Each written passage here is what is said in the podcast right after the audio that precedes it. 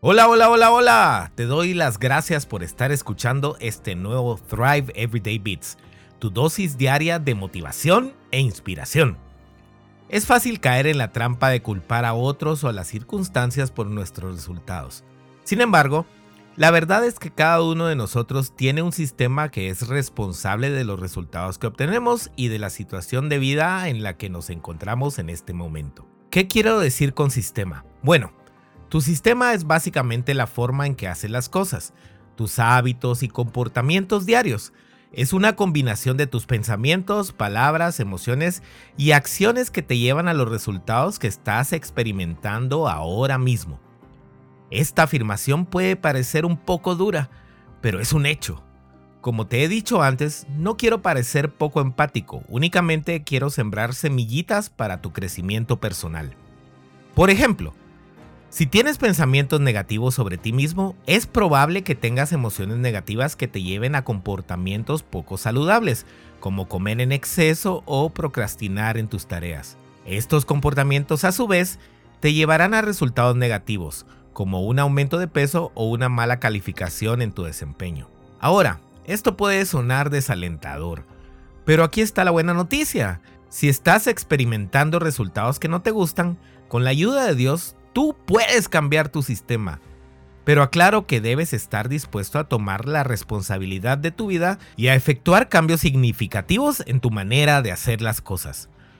Una forma de entender mejor tu sistema es observar tus hábitos diarios y comportamientos.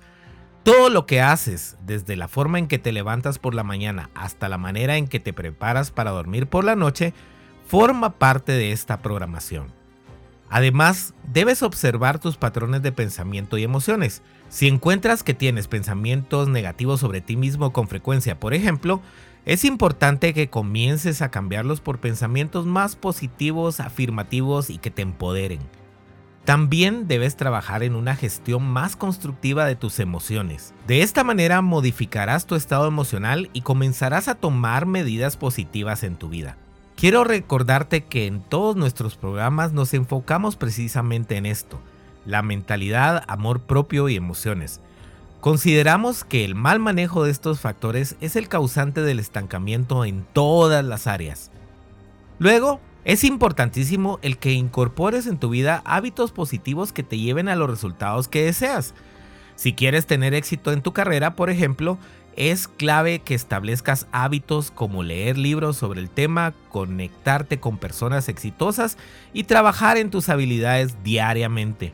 Cada uno de tus hábitos podría estar contribuyendo a tus resultados actuales, ya sean positivos o negativos.